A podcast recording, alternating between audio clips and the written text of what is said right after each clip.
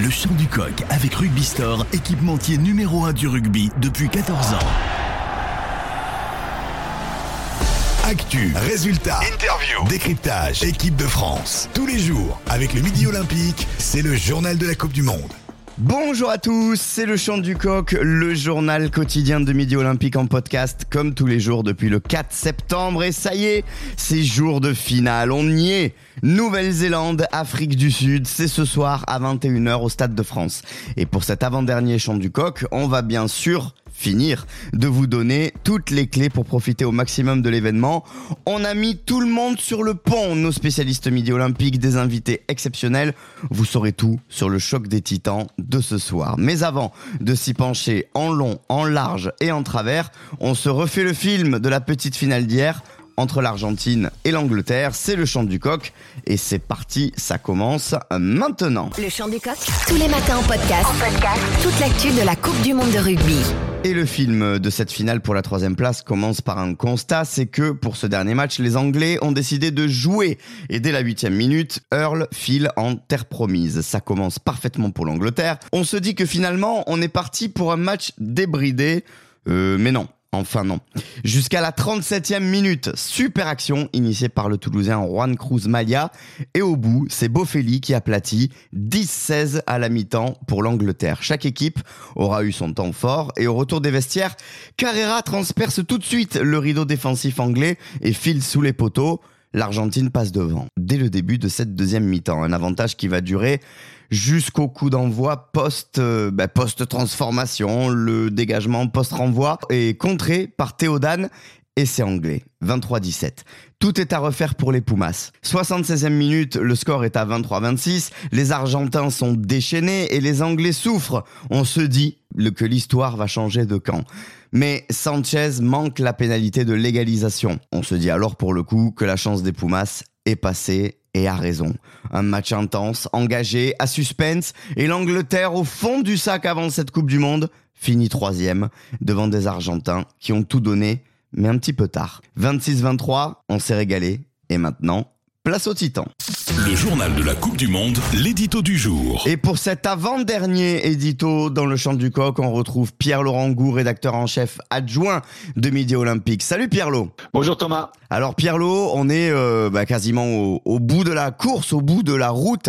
Euh, Qu'est-ce que ça t'inspire dans ton humeur du jour? Eh ben, pour reprendre euh, un de tes propos, j'espère une dernière danse de titan. Euh, c'est la finale de rêve euh, pour la planète rugby. Pour nous Français, on aurait aimé que les Bleus soient à la place de l'Afrique du Sud, mais on va pas réécrire une énième fois euh, l'histoire. Voilà, il nous a manqué un petit point pour aller en demi-finale.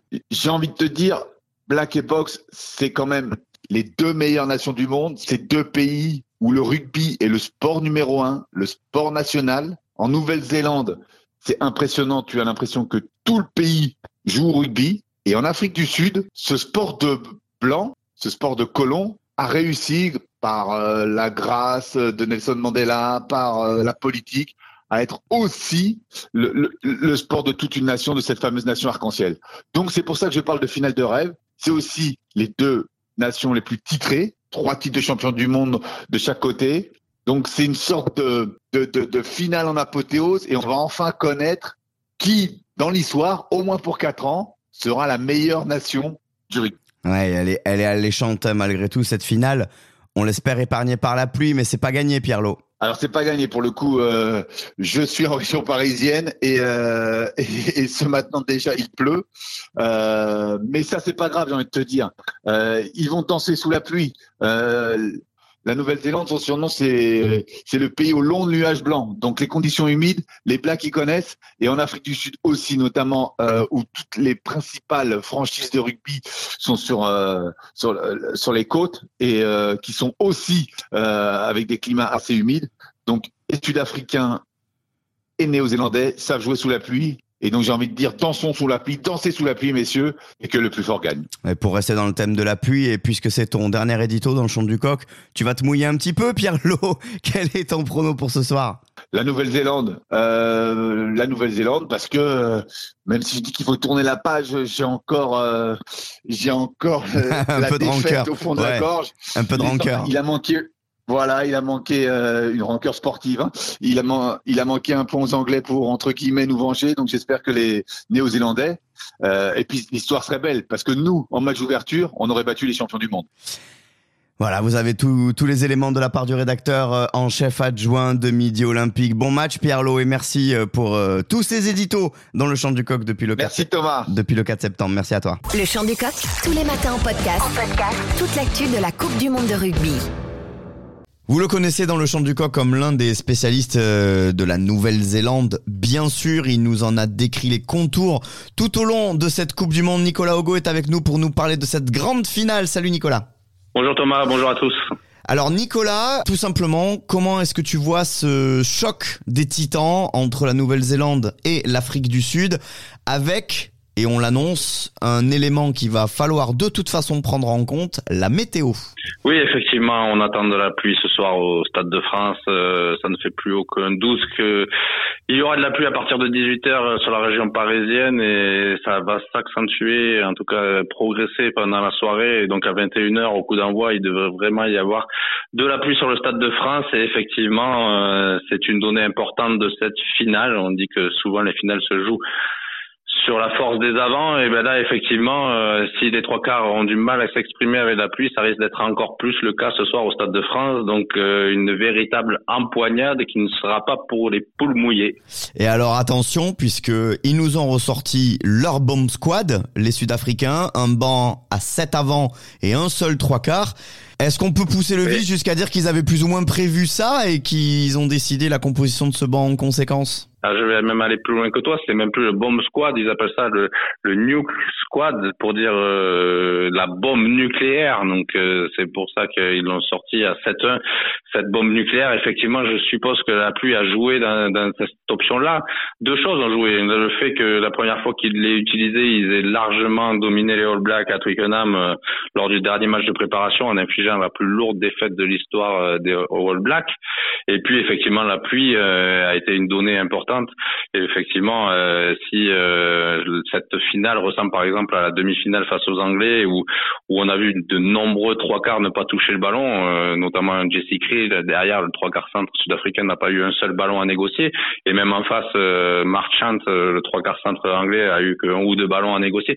Donc effectivement, si le jeu ne va pas très loin et se limite à une véritable empoignade d'avant, on peut dire que cette option du 7 avant sur le banc des Sud-Africains euh, est, largement dictée par la météo.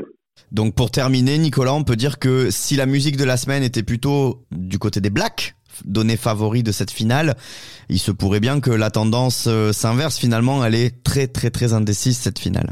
Mais les, Blacks ont des arguments aussi. C'est ce que j'allais te dire, elle est très indécise et effectivement la force euh, des avants sud-africains est une donnée importante et équilibre peut-être les débats, mais après les Néo-Zélandais ont démontré qu'ils sont très efficaces. Ils n'ont pas besoin de beaucoup de ballons. Un seul ballon, un seul lancement de jeu. Ils ont des lancements de jeu très très propres et pas forcément avec des choses très difficiles à, faire techniquement. C'est des lancements de jeu où il n'y a pas des grandes sautées. C'est des petites passes même main euh, près de Richie Munga.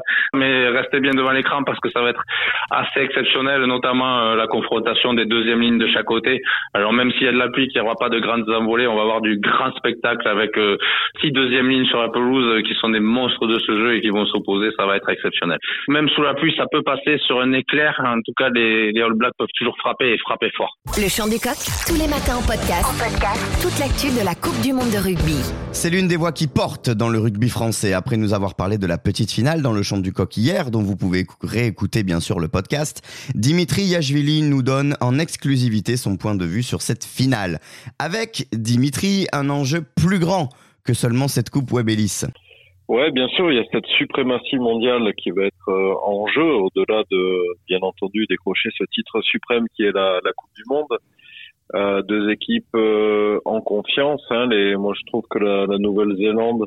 Alors, en effet, je pense que les Français vont plus supporter la Nouvelle-Zélande parce qu'on s'identifie beaucoup plus aux jeux néo-zélandais qu'aux jeux sud-africains, même si, en tant que puriste, il faut quand même euh, reconnaître la terrible efficacité du, du jeu sud-africain basé sur le défi physique. Euh, mais ces Néo-Zélandais, euh, à part, euh, je dirais, 30-35 minutes lors du match d'ouverture en seconde période où on les a bousculés, la première période, si on se souvient bien, ils étaient quand même en pleine domination. Et ensuite, ils ont déroulé, quoi. Donc, ils sont en pleine, pleine confiance aussi. Ils sont bien physiquement. Ils ont joué un jour de moins que les Sud-Africains. Donc, sur une fin de compétition, ben forcément, ils vont le sentir dans les jambes et dans la tête. Mais attention aux Sudaf, parce que les Sudaf, euh, et en étant quasiment euh, imbattables, hein, il n'y a que l'Irlande qui a réussi à les battre. Bon, dans les derniers instants, ça aurait pu basculer de l'autre côté aussi. Euh, mais c'est très très très solide, quoi. Donc euh, j'espère pour le rugby que la Nouvelle-Zélande euh, gagnera, mais si l'Afrique du Sud gagne, c'est que quelque part ils le méritent aussi parce qu'ils ont un jeu qui vraiment qui est efficace. Le chant du coq, le journal de la Coupe du Monde, reportage. Avant de faire le tour d'horizon de l'actu de cette fin de Coupe du Monde, retour au Stade de France. Notre envoyé spécial Julien Plazanet était parmi les chanceux présents hier soir pour la petite finale entre l'Angleterre et l'Argentine, au milieu de la mêlée. Reportage.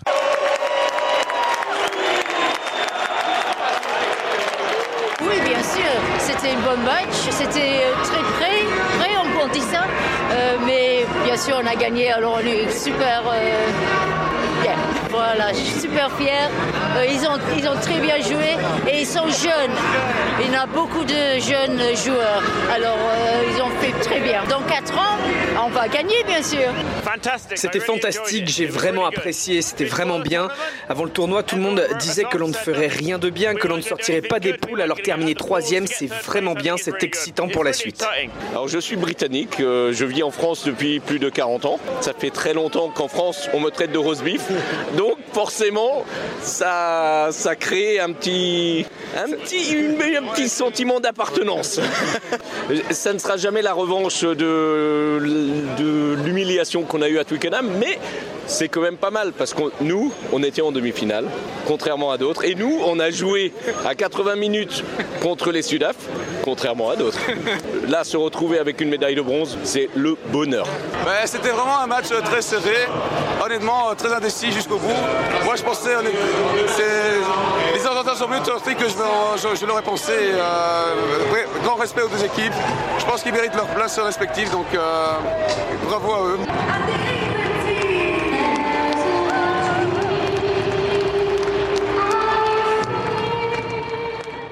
Le chant du coq, tous les matins en podcast. Toute l'actu de la Coupe du Monde de rugby. Dans le reste de l'actu de ce mondial, on commence par un sportif de haut niveau, sans aucun doute. Shannon Frizel, avant d'être un troisième ligne indiscutable pour l'équipe de Nouvelle-Zélande qui jouera ce soir, était gardien de but pour l'équipe nationale de foot des Tonga des moins de 17 ans. Cadet Olivier appellerait ça un camoulox. Son physique de géant le mène alors vers le rugby, un petit peu plus logique. Repéré par l'équipe de rugby des Tonga, il fait la Coupe du Monde de rugby des moins de 20 ans. Et dès 2015, il signe en professionnel en Nouvelle-Zélande et joue alors pour les All Blacks. Du foot au rugby, en passant donc par une finale de Coupe du Monde, voilà une belle histoire de l'Ovalie. Nous avons déjà parlé des World Rugby Awards 2023 dans le champ du coq récemment. Les nominés sont sortis hier. Pour les meilleurs joueurs de l'année, on a donc Antoine Dupont, Bundy Aki pour l'Irlande, Eben Etzebeth pour l'Afrique du Sud et Hardy Savea pour la Nouvelle-Zélande. On peut quand même prétendre que l'équipe championne du monde placera son joueur assez euh, largement au-dessus des autres. Pour le plus bel essai de l'année, aux côtés de Damien Penaud pour sa réalisation du tournoi destination face à l'Irlande, ses qualités platine avec l'écossais Duan van der Merwe, l'irlandais Hugo Kinan et le fidjien Vinaya Abossi. À retrouver aussi la joueuse de rugby à 7, le joueur à 7, l'entraîneur, l'arbitre de l'année ou encore la révélation masculine avec l'ailier des Bleus, Louis Bielbiaré qui a 20 ans. Nul doute que l'équipe championne du monde, donc comme je le disais, fera donc razzia sur les prix remis dimanche à l'Opéra Garnier de Paris. C'est la fin de ce chant du coq. N'hésitez pas à profiter de l'ensemble des bonus via votre plateforme de streaming préférée. On se retrouve, nous, pour la dernière fois demain pour débriefer la grande finale et ainsi refermer cette aventure folle en félicitant les nouveaux champions du monde. Bonne finale à tous, que le meilleur gagne et rendez-vous demain dès 8h30 comme tous les jours. Actu, résultats, interview, décryptage, équipe de France. Tous les jours, avec le Midi Olympique, c'est le journal de la Coupe du Monde.